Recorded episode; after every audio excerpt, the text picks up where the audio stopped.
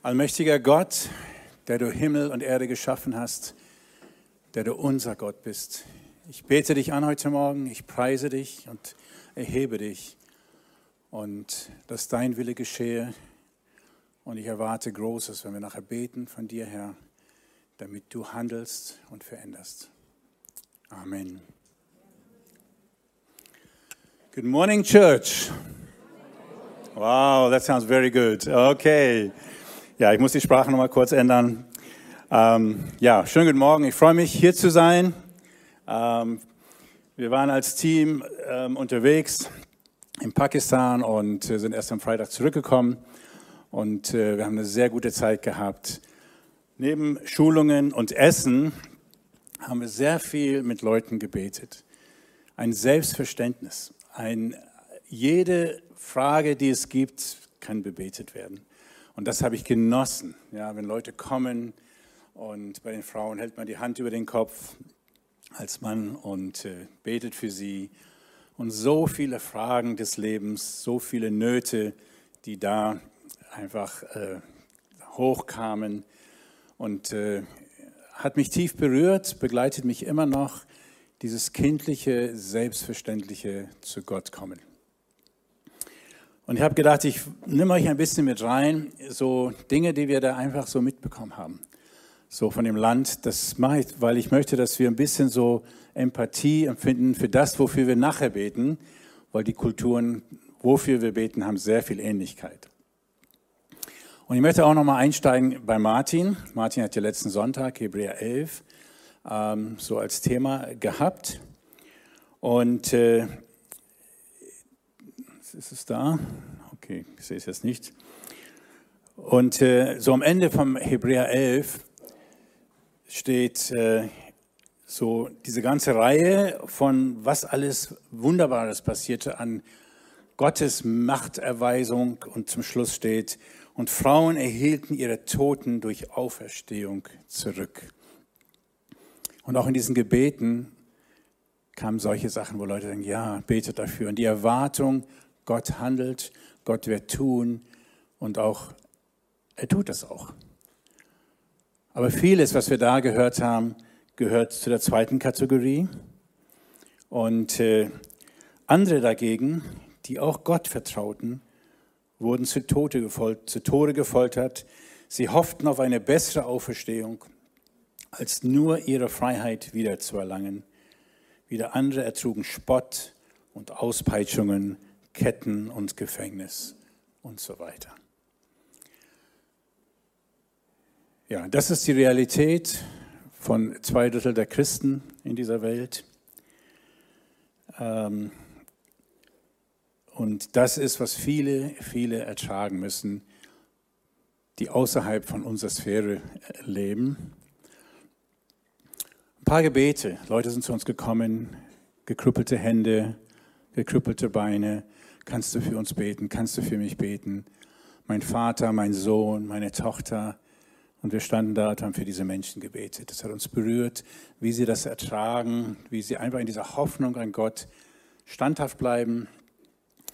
Oder zu erleben, wie sie sagen, ja, an der Schule werden wir beschnitten, an der Uni werden wir beschnitten, wir kriegen keine Berufe, weil wir einfach zu dieser Gruppe gehören, Christen sind.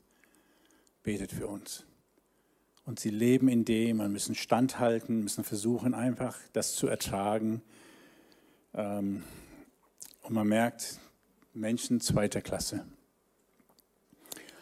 Oder wir gingen einkaufen und merkten, dass die Shalva Kamis, die wir einkaufen, gerade bei den Männern, die waren den gleichen Preis, den wir vor 15 Jahren hatten.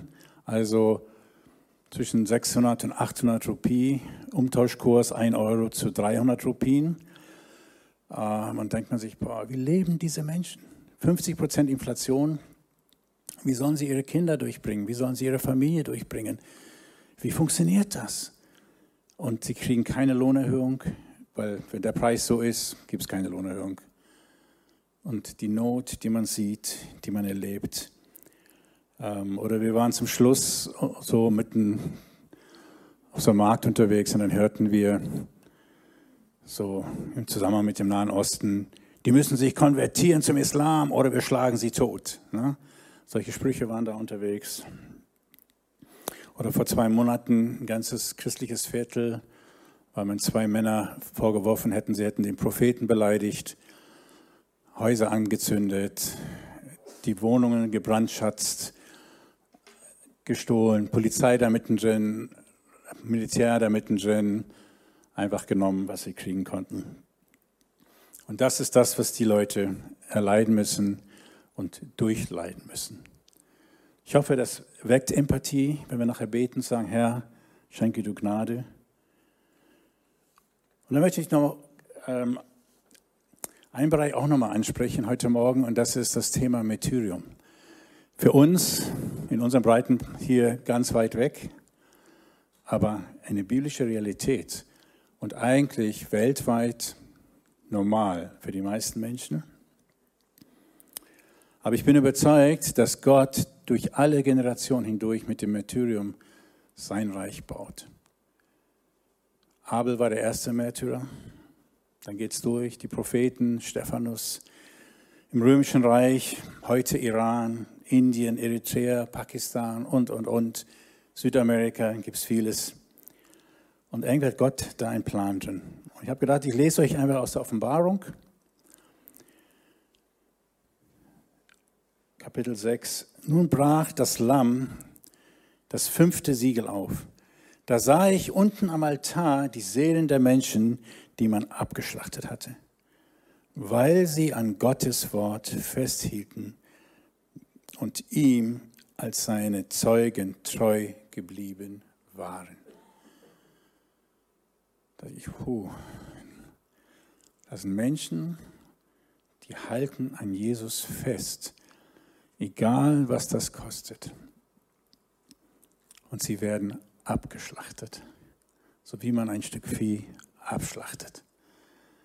Missbraucht, misshandeln, ihre Familien, ihre Töchter und so weiter und so fort. Und sie halten an Jesus fest, weil sie darin mehr erleben und mehr empfinden als irgendwas anderes auf dieser Welt. Und das ist für mich ein Geheimnis. Und irgendwie will das Gott so. Gott lässt das zu in seiner Souveränität, total gegen den humanistischen Gedanken. Gott selber hat da einen Plan. Und irgendwie haben, kriegen diese Personen eine besondere Belohnung.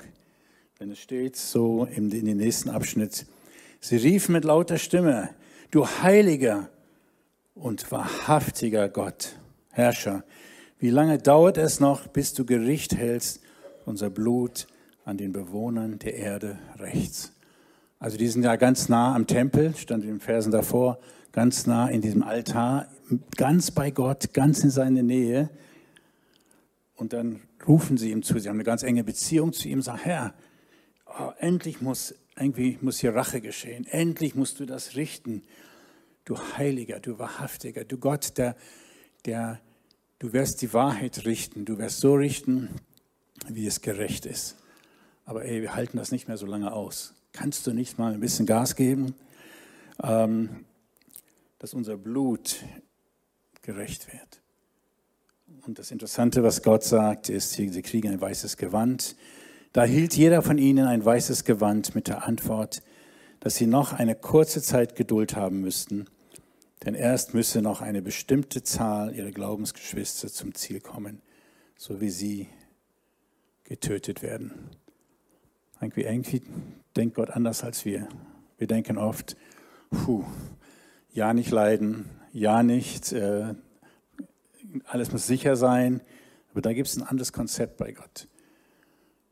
Und ich denke, ähm, ich weiß nicht, Gott hat irgendeine Zahl festgelegt. Diese Zahl muss erst voll werden, dann passiert das Gericht. Und die Geschwister, für die wir heute beten werden, die sagen zum Teil, nimmt, wir wollen nicht aus dem Gefängnis raus. Hier erleben wir Gott. Wir sind bereit, hier im Gefängnis zu sterben. Aber betet für uns. Betet, dass wir treu sind. Betet, dass wir festhalten. Bete, dass wir da dranbleiben und nicht aufgeben. Das ist das Gebet, das die Leute beten.